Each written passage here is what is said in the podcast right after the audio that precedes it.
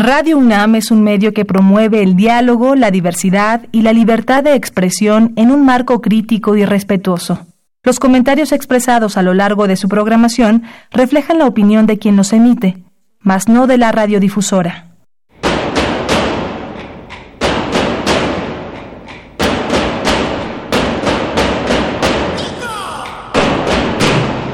Discrepancias. Atacan a la universidad porque discrepamos. Viva la discrepancia, porque es el espíritu de la universidad.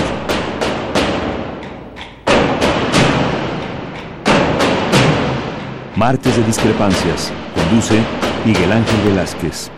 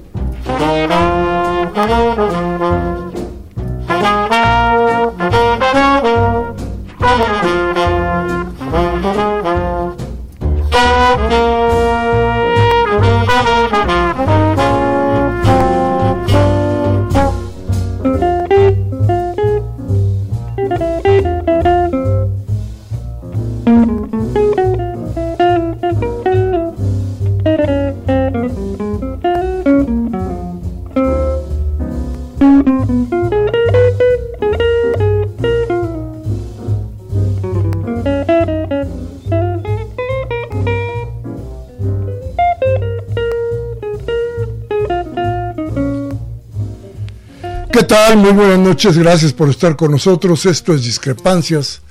Estamos en Radio UNAM iniciando este programa que yo espero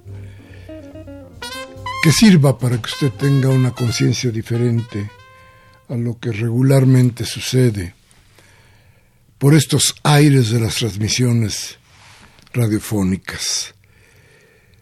Mire usted, hay, hay un tema que poco, muy poco hemos tocado en este espacio y que yo creo que es ahí una falta que debemos debemos de resarcir de todas formas. ¿Qué pasa con la muerte en contra de las mujeres?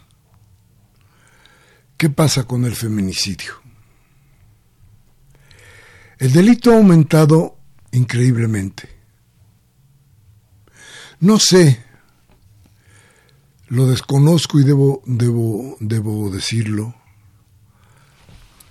No sé si había mediciones anteriores a lo que sucedió o a lo que tenemos eh, explícitamente comprobado en Ciudad Juárez. Pero desde Ciudad Juárez para acá, lo que hemos visto ha sido un aumento constante en la muerte de mujeres por el hecho de ser mujeres es decir, el feminicidio. En la Ciudad de México, fíjese usted, cinco años que parecen tanto tiempo, van dándonos una idea de cómo se empieza a transformar este, este núcleo de nuestra sociedad, el núcleo de las mujeres, y empieza a tener el valor de denunciar. Y de una denuncia que había hace cinco años, Hoy, antes de que termine el segundo mes del año, hay 59 denuncias por feminicidio, de 1 a 59. ¿Qué está sucediendo? Creo yo que lo que pasa es que es que hoy se está tratando un poco de hacer justicia. Hay una cantidad de muertes de mujeres que bueno, es indignante cómo se han cambiado, cómo se han cambiado, por ejemplo, los lugares de los hechos. Ha habido cosas tan aberrantes como decir que una niña en el certificado de función se le ponga que es hombre. Ha habido de ese tipo de cosas que nos advierten que existe un mal de nuestra sociedad en contra de las mujeres. Lo que sucedió el sábado en la noche, la muerte de Ingrid, que ha indignado a todos los mexicanos, a una muy buena parte de los mexicanos, pero también a muchos círculos internacionales, no solo de, de, feministas, sino de gente que busca justicia en todos los ámbitos de la sociedad. Ingrid fue asesinada por su marido de una forma despiadada. Pero un medio de comunicación, un medio de comunicación que se llama Pásala. Usted seguramente, seguramente lo conoce porque es un, un medio que se reparte a la salida del metro. Publicó las fotos de la mujer ultrajada. Una cosa, a ver, que yo no podría decir que es libertad de expresión. Aquí se quiso explotar el morbo. Se quiso ganar dinero. Hoy se discute si lo que hizo este periódico está dentro de la libertad de expresión o no. Creo que es hora de que empecemos a deslindar muchas cosas. Creo que el momento nos va a hacer reflexionar muchísimo. ¿Qué nos está pasando? ¿Qué le está pasando a nuestro país, al mundo? ¿Qué cosa es lo que tiene que acomodarse para que volvamos a tener más o menos una vida de tranquilidad. ¿Qué sucede con la justicia? ¿Qué sucede con los hombres y mujeres que tienen en sus manos los juicios, los jueces? ¿Qué pasa con las leyes? Sí, hemos entrado real o supuestamente a una etapa que se llama cuarta transformación. Una cuarta transformación que no ha aterrizado en el ámbito de la ley. Se están transformando muchas cosas, sí.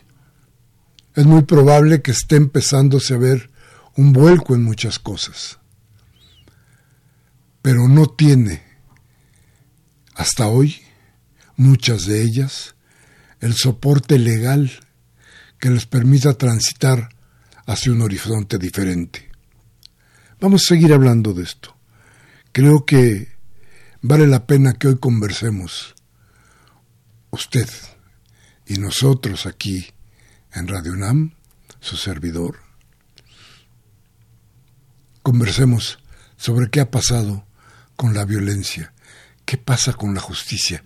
Y preparémonos, es muy probable que el próximo programa tengamos aquí a alguien que nos explique. ¿Qué pasó? ¿Qué pasa con la justicia? ¿Cómo es posible que un criminal lo dejen salir de la cárcel porque un policía se le ocurrió hacer mal un papel?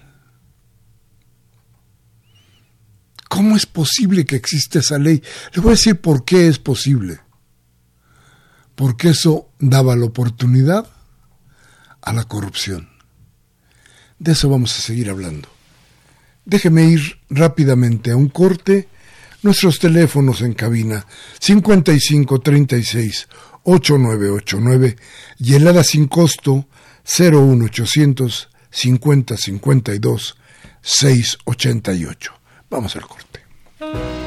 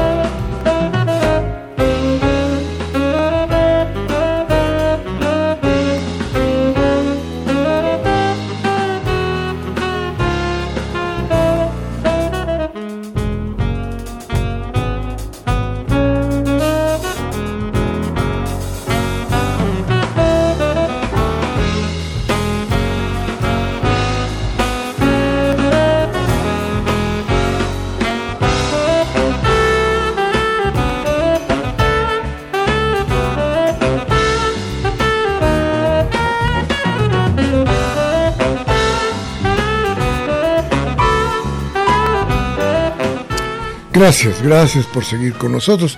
Déjenme, le repito nuestros números telefónicos 01800 50 52 688. Bueno, hablábamos de que se filtró, se filtraron las imágenes de Ingrid. Ingrid, víctima de un marido que ya había tenido o ya había dado una idea de, de, su, de su locura, de su desequilibrio mental, pero sobre todo de este accionar en contra de las mujeres. Cuando el tipo lo interroga a la policía, el tipo dice que, que se le metió el diablo porque estaba celoso. El medio de comunicación que publica la fotografía de la mujer desollada, ese medio titula, pone una cabeza, su cabeza principal, diciendo fue culpa de Cupido. No, no es posible. Eh, eh, eh, le decía yo, esto no puede ser periodismo. Eso es tratar de vender. Eso es mercado. Y eso no se vale cuando se trata de una vida. ¿Y qué pasó? Pasó que hubo seis policías y, y algunos peritos, déjeme decirle que por ahí del, de 11 son los involucrados, los que investiga la Fiscalía de Servidores Públicos por la filtración de las imágenes de Ingrid. Once. Once que déjeme decirle usted, seguramente no actuaron porque sí. Ojalá podamos saber que estos hombres fueron corrompidos por un medio para que les dieran esas imágenes. Esto cerraría nuestra tesis de que fue el mercado, las ganas de ganar dinero, no de informar, no de hacer que usted se indigne, no de hacer conciencia sobre la brutalidad, desde luego de un enfermo mental. No, mercado puro, ganar dinero, explotar el morbo. Eso no es posible en un medio de comunicación. Eso, eso debería tener, desde muchos puntos de vista, el juicio de todos nosotros para que estos medios no circularan. No se vale que otros, otros medios que han dicho la verdad, que se han confrontado con la autoridad, hayan tenido que desaparecer o hayan tenido que interrumpir su labor a partir de las decisiones del gobierno, y esto que hoy está sucediendo parece que no tiene ningún delito que perseguir. Mire usted, fíjese, fíjese hasta dónde puede llegar esta situación. Le decía, la cabeza del diario es fue culpa de Cupido. Eso quiere decir que qué? Que se exonera a Eric, el marido de, de Ingrid, a este hombre que dice que se le metió el diablo y enloqueció de celos? No, seguramente no. Esto es parte, le decía a usted, de dos, de tres problemas graves, muy graves. Uno, del odio de muchos, de muchos hombres hacia la mujer.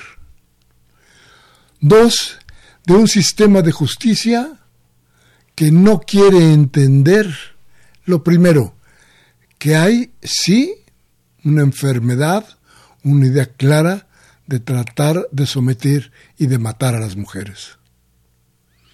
Y tercero, del mercado, de la corrupción, del lanzar del dinero.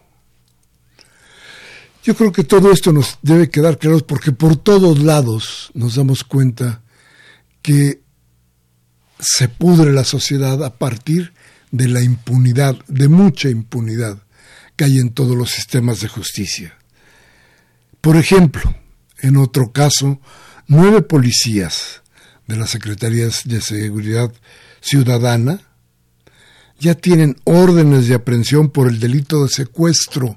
Oiga bien, se confirmó que estos elementos participaron en tres diferentes hechos en diciembre pasado en, en la Gustavo, en la, en la alcaldía Gustavo Madero y en Iztapalapa. En uno de los casos, los uniformados secuestraron a un comerciante que no pudo ni siquiera acreditar la procedencia de su mercancía.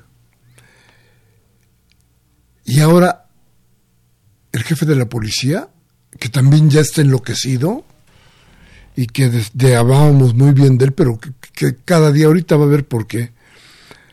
Omar García Harfuch dice que de ninguna manera van a ocultarse ni se van a tolerar los hechos deshonestos o las omisiones o abusos por parte de los malos elementos de la corporación. Eso dice Harfuch hablando de este tema, de los nueve estos que fueron eh, eh, que fueron encontrados culpables o que cuando menos se les está investigando tienen orden de aprehensión por secuestro. Pero va a haber. En el caso de Lunares, en el caso de Lunares, que quedó, acuérdese usted, de pronto quedó libre. Y hoy le preguntaban los periodistas a Omar García Harfuch que, a ver, le decían, oiga, pues se cayó el caso. Y dijo, no, no, no, no, no se cayó el caso, porque el Lunares está en el reclusorio preventivo varonil y ahí lo tenemos. El delito es menor, puede salir en algún momento, ¿no?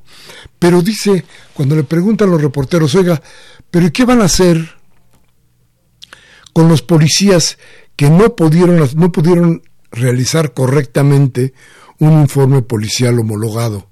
Así se llama al reporte que tienen que dar los policías, que no supieron hacer y que sirvieron para que el juez lo dejara libre. ¿qué van a hacer con estos? Estos tipos deben estar, son los zampones, deben de tener algo ahí, alguna cola que les pisen. Y dice, y dice García Herfus, dice que esos policías tendrán un gran reconocimiento por su acción heroica, la de haber agarrado a Lunares. Y por no saber hacer el informe de lo que es su trabajo, ¿Qué calificativo tendría que darles García Herfus? ¿El de héroes? Pues ya se volvió loco este señor. El gran problema, a ver, sigue siendo el mismo. De pronto enloquecen. Y García Harfuch algo tiene ya, algún, algún cable se le desconectó del cerebro y empieza a decir locuras. Entonces, creo que estamos viendo algo en lo que tenemos que poner la lupa, algo que nos dice que las cosas no van bien. Creo que es el momento de empezar a hacer todo lo posible porque este reacomodo que estamos viviendo de todas las partes de nuestra sociedad sea el mejor. Y para empezar, debemos, em, debemos iniciar toda este, todo este proceso de transición lo más cercano a la honestidad que podamos.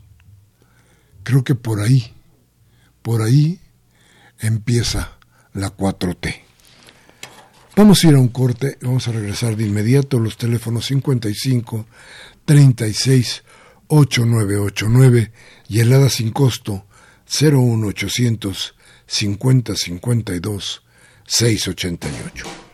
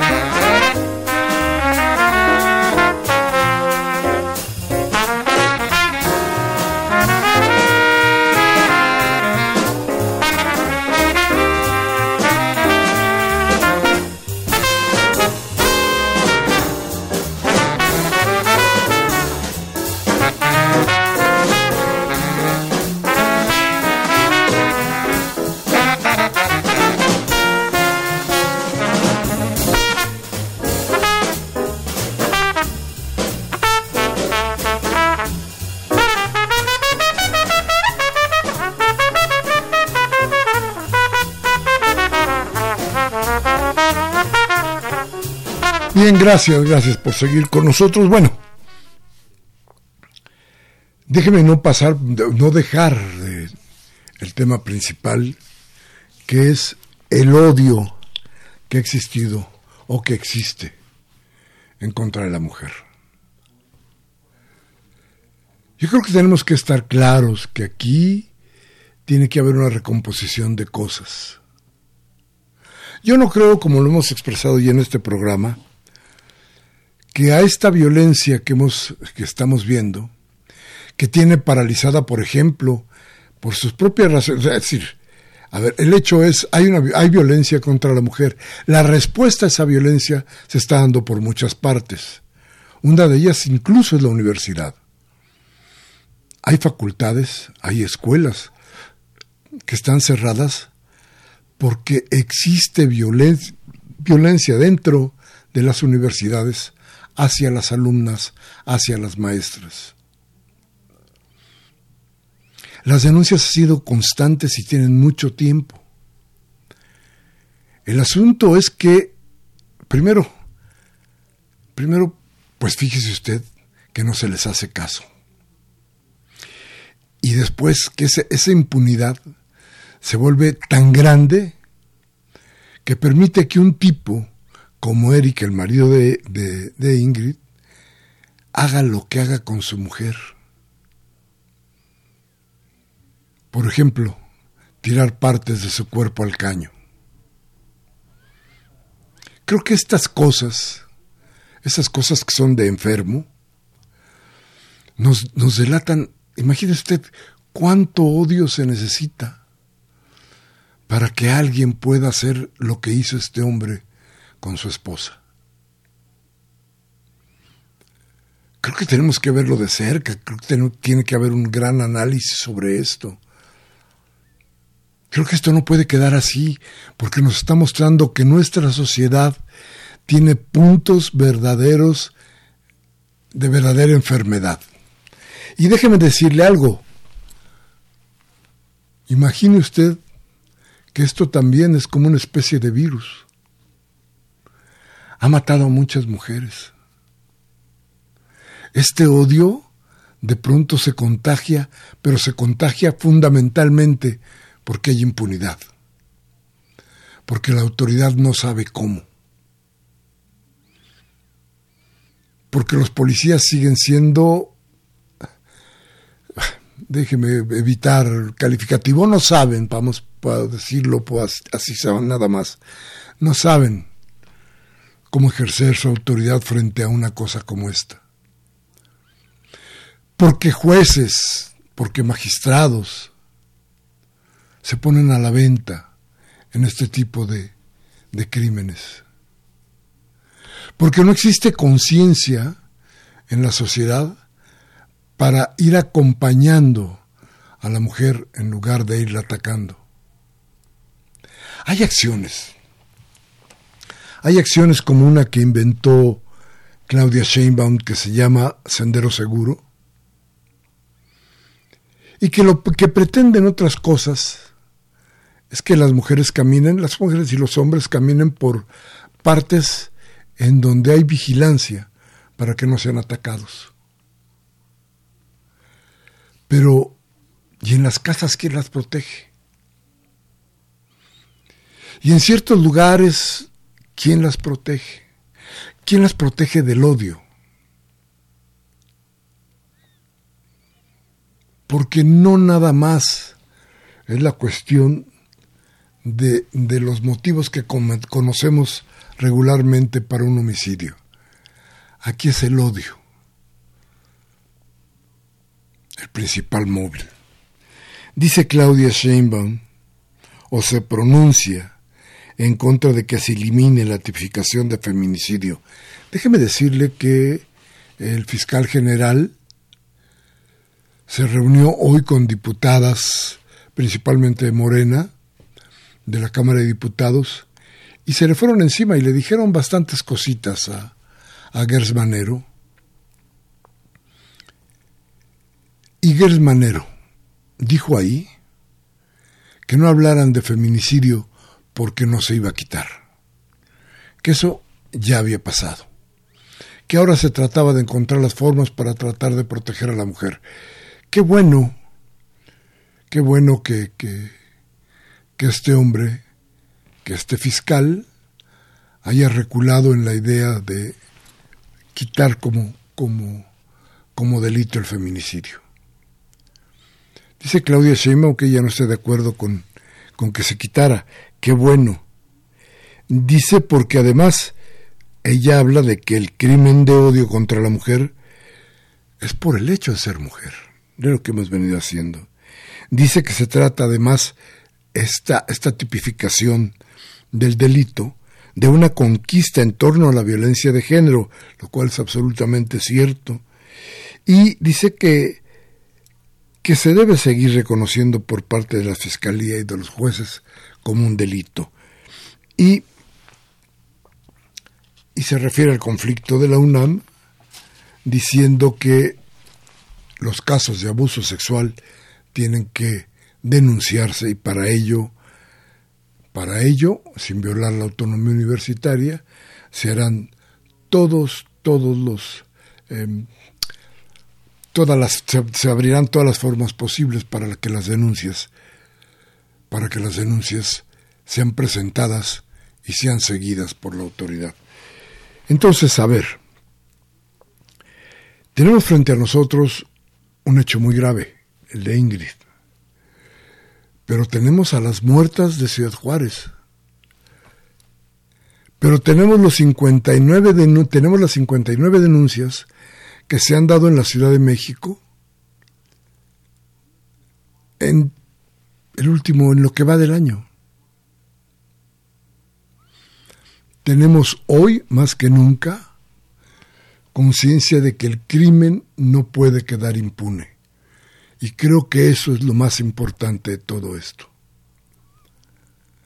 Para frenar el feminicidio tenemos que frenar necesariamente la impunidad que existe sobre quienes lo cometen. Hay que hacer una revisión en serio de la ley para tratar de darnos cuenta y para poner en evidencia que esto, esto crece desmedidamente y nos puede llevar a cosas mucho más trágicas que el paro en la universidad.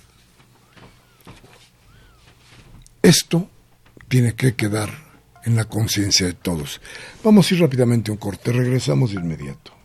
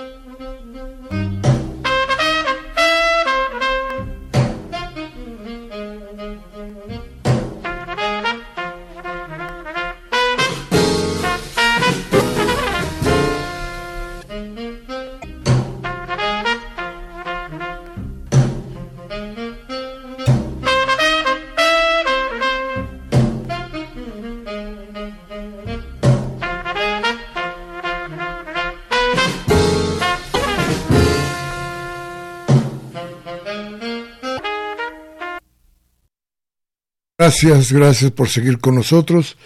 Fíjese que hace algunas horas, como ahí por ahí de las 4 de la tarde, es para darle a usted más elementos. Como eso de las 4 de la tarde, en una colonia de Iztapalapa que se llama Colonial, un hombre, Jesús Gaitán Pantoja, traía un arma blanca, un cuchillo. Las razones no sabemos, y se le fue encima a su mujer en plena calle. A cuchilladas. desde luego la hirió. Desde luego la mujer está grave. Pero los vecinos fueron los que evitaron que la matara. Cuando menos tres de ellos, de los que impidieron que la matara, terminaron heridos también a cuchilladas. A ver, ¿cómo nos explicamos eso? ¿Cómo es posible que nos expliquemos eso? Yo creo que tenemos que hacer, le decía a usted, conciencia de todo esto.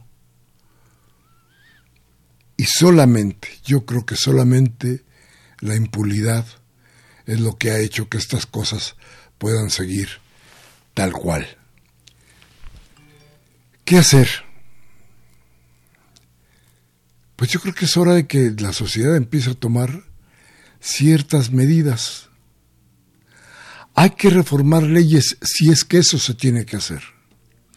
Hay que crear un nuevo andamio para que transcurra los cambios que se están proponiendo desde la presidencia de la República y que fueron el mandato que usted y muchos más solicitaron o exigieron en las urnas hace ya más de un, de un año para cambiar de raíz las formas de gobierno. Es muy grave lo que pasa en el sistema judicial. Es gravísimo. Creo que es el momento de hacer eso, de cambiar todo, de exigir que todo cambie. Que exista otra ley, que se busque otra forma de encontrar jueces y magistrados, de entender que el Ministerio Público es absolutamente corrupto y que tenemos que empezar a enseñarle a la policía que hay algo más que deambular por las calles o dar macanazos. Hay deberes de otro tipo. La prevención, el saber qué hacer frente a un crimen como este, como este de Iztapalapa, como el de Ingrid. Creo que ya es hora de empezar a hacerlo. ¿Usted no cree lo mismo? Yo pienso que ya hay suficiente información para darnos cuenta de qué cosa es lo que pasa. Tres cosas, la impunidad, la justicia y el odio. Tres elementos principalísimos que tenemos que ver de cerca y cambiar para que esto empiece a tomar un nuevo derrotero. Bueno, vamos a ir a un corte, vamos a regresar de inmediato. Vamos a hacer, vamos a hablar de otras cosas, porque creo que hay otras cosas que decir hoy aquí en discrepancias. Pero esto, esto no podíamos dejarlo de lado. Esto teníamos que tratarlo y tendremos que tratarlo mucho más. Pero insisto, la justicia es la piedra de toque. Es ahí donde tenemos que empezar. Es ahí donde no se puede permitir que esto continúe. Es ahí donde la cuarta transformación tiene que ir aterrizando. De otra manera, de otra manera los cambios, los cambios serán nada, porque la corrupción es mucho. Le doy nuestros teléfonos 5536 8989 y el edad sin costo 01850 52 688. Regresamos en un momento.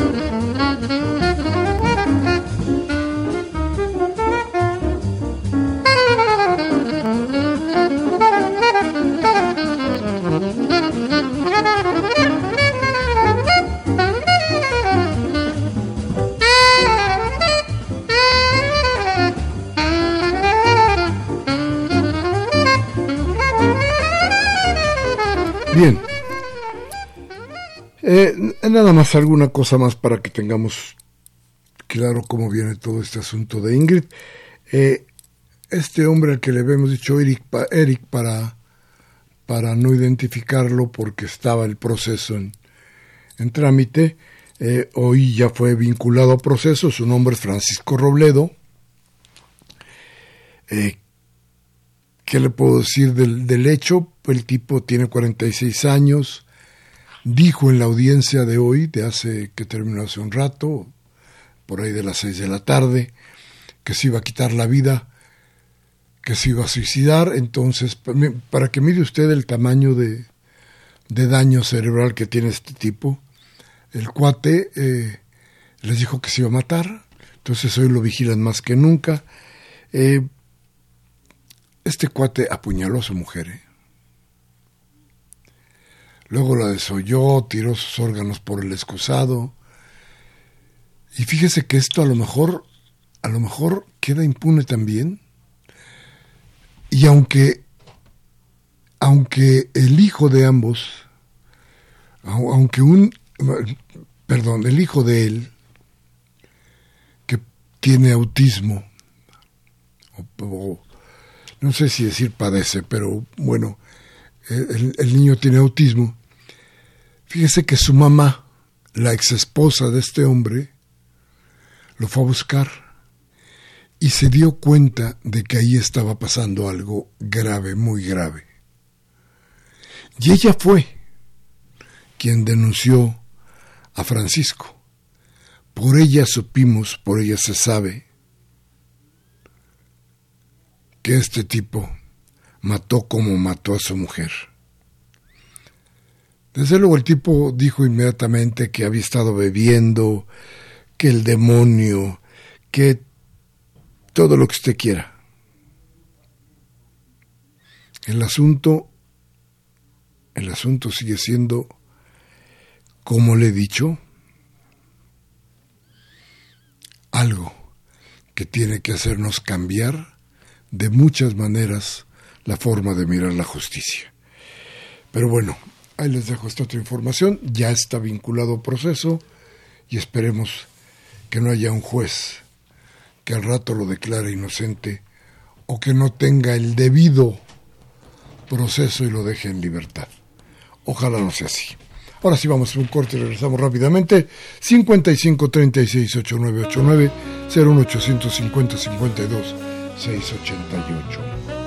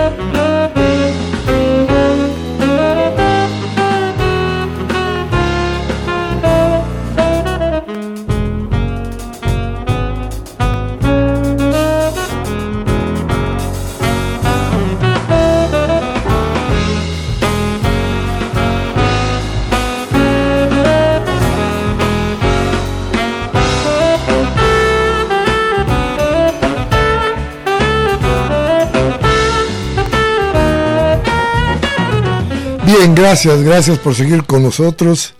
Eh, desde luego, desde luego seguiremos cuando vayamos a sus llamadas para dar contestación o, lo que podamos hacer con sus comentarios, que siempre son bienvenidos. Bueno, otro asunto que quería tratarles rapidísimo, porque ya se nos está yendo el tiempo, es lo que sucedió. Fíjese que ya lo habíamos más o menos dicho aquí. Si suponíamos que la última Asamblea Legislativa del Distrito Federal, esta que hizo y deshizo con los dineros para la reconstrucción, que tenía dinero para todas las cosas que se les pegaran la gana a los diputados, se gastó una la nota en dinero que no tenía, que no se comprobaba. Está hablando de bastante dinero, pero ¿qué cree? Que los diputados actuales peores que ellos, en un mes rebasaron todo el dinero que se habían gastado los otros en tres años, en esto de las prerrogativas. Ah, no vale ni, ni decir cuántos, millones y millones de pesos. Dinero que no se va, pero para nada, a comprobar. Hoy desde luego que los diputados son de un cínico genial, ¿no? Entonces dice, no, no, pues si no se trata del dinero, como si fuera el dinero de ellos, ¿no? Es dinero de usted y mío. No, no, no, no, si la bronca no es el dinero, la bronca es la opacidad, pero qué poca madre, ¿no? Qué barbaridad. ¿Cómo que la opacidad? Lo ratero es lo que deberían de quitarles. ¿Cómo es posible? Y luego hablan de que, ah, no, pero es que este, esta, esta, este primer Congreso de la Ciudad de México le va a, donar a la ciudad para que construyan un hospital 400 millones de pesos. Sí, pero no de las prerrogativas, no de la lana que ellos no van a comprobar. Será de otra lana, de los salarios de la gente que trabaja ahí dentro, de las cosas que ellos no van a comprar o de las que no necesitan ni compraban, de los apoyos que se les dan para 20 mil tarugadas. No, no, su lana, su lana es su lana.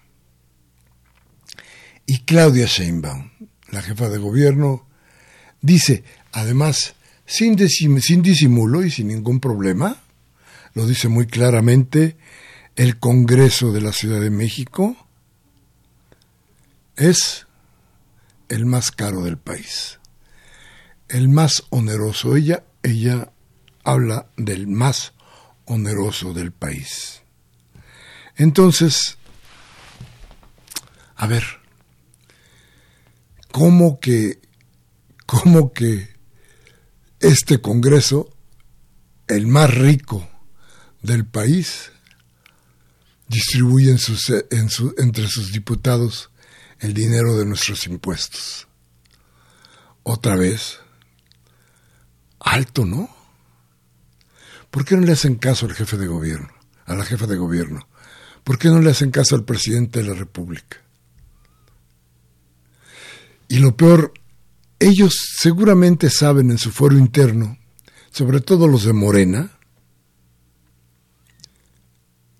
saben perfectamente que no votaron, la gente no votó por ellos. Votó por un cambio, así en abstracto por un cambio, y particularmente por López Obrador, por el apoyo que tenía dar, que, que dársele a López Obrador. Pero estos güeyes no lo entienden así. Estos otra vez a llenarse la cartera estos otra vez a ser más ricos. Mire, el presupuesto del Congreso pasó de 2.100 millones en el 18 a 1.700 en, este, en el del 19, en este año. Sí, es cierto, el presupuesto es menor, nada más que las prerrogativas, es decir, la lana que no comprueban, fue mayor.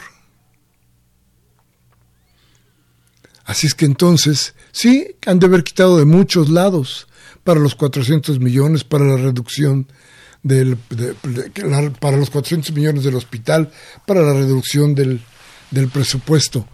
Pero, ¿tocaron los ingresos de los diputados? Ah, ah. Hasta ahí no se llega, fíjese usted. Hasta ahí no llega ni la justicia, ni la 4T, ni las palabras del presidente, ni las advertencias de la jefa de gobierno. Hasta ahí, solo la ambición, cero convicción. Vamos un corte rapidísimo, regresamos con lo más importante de este programa, que son sus llamadas. Por último, nuestros teléfonos 5536 8989, el ADA sin costo 01800 5052 688. Regresamos.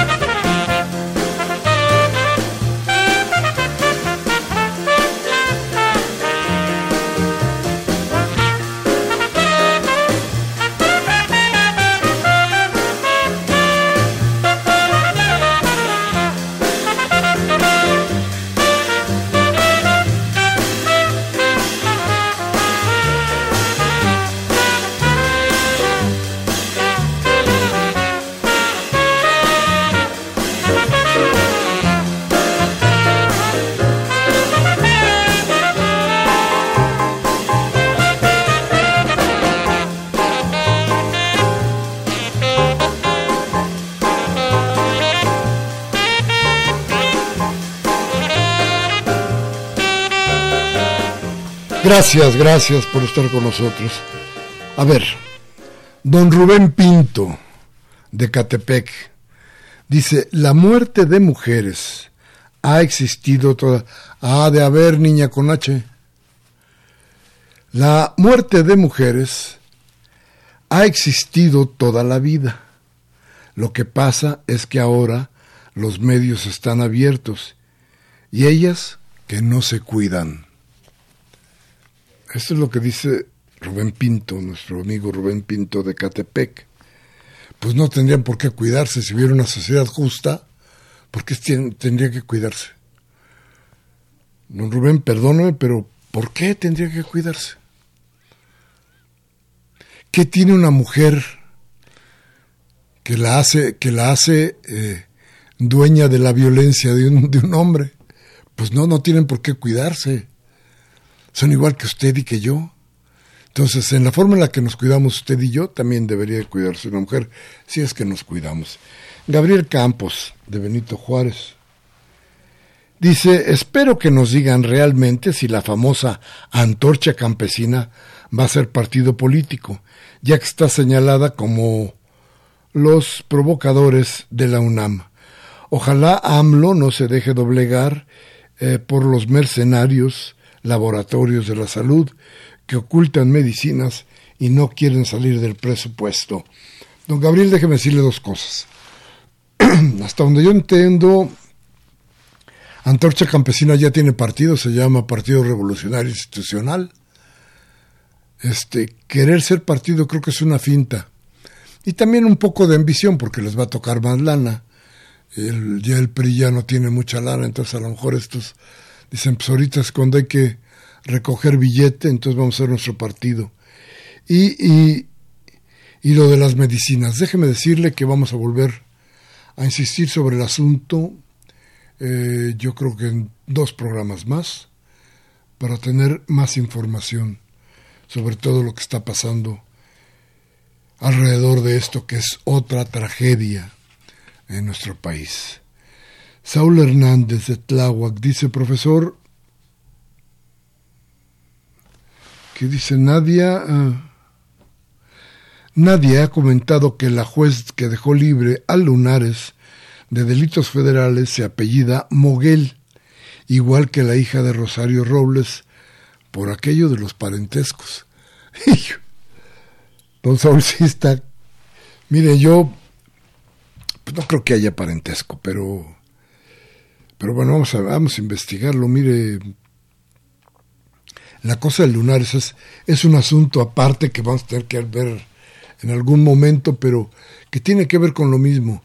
¿Cómo es posible que a lunares dos veces, un día se les pela de Tepito, ¿se acuerda usted? Agarran a todos y este se les pela. Y a todos los que agarran, casi a todos los sueltan. Los jueces. Agarran a lunares se integra mal la investigación y lo sueltan. Y tienen que volverlo a agarrar por un delito menor. En fin, yo creo que ahí va, vamos a tener que seguir hablando mucho de, la cuestión de la, de esta cuestión terrible, que es el no castigar como se debe a quienes cometen un delito, la, la impunidad en la que nadamos día con día. Don Manuel Munguía de Iztapalapa, ¿cómo está don Manuel? Qué bueno que nos llama. Dice, en México siguen privando la violencia, la muerte, el odio hacia las mujeres y sin embargo la clase empresarial, debido a la incertidumbre y riesgo de invertir, no ayudan a la, a la actual administración a acabar con la herencia maldita de los neoliberales que viene a presentar que viene de, de presentar la corrupción y que el actual gobierno no le permite tener un control de esta violencia, desorden y tonta y toda la muerte y tonta muerte que no permiten acabar con esta sangrienta forma de vivir en México. Que, bien razonado, don, don Manuel, este. Pero mire usted, mañana va a haber otra reunión de empresarios con Andrés Manuel López Obrador otra vez una foto, otra vez una, una promesa, y lo cierto es que no hay empleo, y lo cierto es que los señores del dinero siguen guardando su lana donde mejor les conviene y donde más daño nos hacen a todos. Cuidado con eso. A ver, doña Lourdes García de Tlalpan le, le gustó, nos felicita por el tema. Dice, no entiendo al señor AMLO en sus mañaneras. No sé qué sale a informar. Le preguntan de todo y él contesta lo que quiere. Sí, fíjese usted que yo le voy a decir algo aquí, aquí entre nos cuando nadie nos escucha. Eh, yo no sé, pero creo que esas mañaneras de pronto hacen más, más mal que bien. Y que la mayoría de los escándalos que se dan, se dan ahí en la mañanera. Tampoco estoy muy seguro de que quienes participan en la mañanera sean gente que vaya en busca de aclarar situaciones que sean de importancia para la opinión pública. Pero sí creo, por ejemplo, que hay muchísima gente que llega a tratar de gestionar sus problemas particulares frente a la presidencia o al presidente de la República. Gestores que después de eso van y cobran una lana por haber dicho esto o aquello frente al presidente de la República. No, sé, es una forma de gobernar que en lo particular no me parece la mejor. Eh, pero Andrés Manuel yo creo que va a ir puliendo poco a poco esta idea hasta que estas mañaneras se conviertan en una forma muy interesante, sobre todo de ejercer un contrapeso contra muchas, muchísimas de las campañas que se hacen en su contra, porque fundamentalmente es eso, responder a las campañas que hay en contra de esta administración. Humberto de Ita de Tecámatla dice sobre el tema, yo supongo que es el feminicidio, no hay autoridad y se han perdido los valores, la policía que no sabe ni cómo integrar un expediente o cómo lo que, como lo que sucedió en el Aeropuerto Internacional de la Ciudad de México y no pasó nada. No detuvieron a nadie. ¿Dónde queda la autoridad? no hay respeto por la autoridad, se han perdido los, los, los valores y la educación. Muchas, muchas gracias, don Humberto. Don Augusto Holguín de Coyoacán, don Augusto, ¿cómo está? Dice, pues no encuentro cuál fue el huevo o la gallina primero, ya que el aspecto misógino lo fomentaron las mujeres en la crianza de los hijos, las madres son golpeadas por el esposo, ellas a su vez golpean a los niños y estamos en un círculo vicioso que cuando crece el hombre, el ciclo se repite, golpea a la mujer y ¿cómo resolvemos el dilema? El dilema será la implementación de leyes para que no golpeen a los niños. Serán muchas cosas, pero la educación es fundamental en estos asuntos. Don Augusto, desde luego que sí. Arturo Badaguer de Benito Juárez dice que su castigo sea como en China o en Irán, que lleguen a la pena de muerte, pero antes lo hagan sufrir, antes que los hagan sufrir igual, que los descuarticen tanto a ellos como a los policías corruptos, que los hagan sufrir igual que sus víctimas. Qué duro, ¿eh? Doña Karen Dam de Miguel Hidalgo, un beso, doña Karen. Si México está enfermo socialmente desde hace mucho tiempo. Aparte de leyes, tenemos que cambiar la mentalidad del mexicano y ese es el gobierno. ¿Cómo? se pregunta. Y Jerónimo López de Catepec dice, la corrupción se da a todos los niveles, pero el problema son los jefes que lo permiten.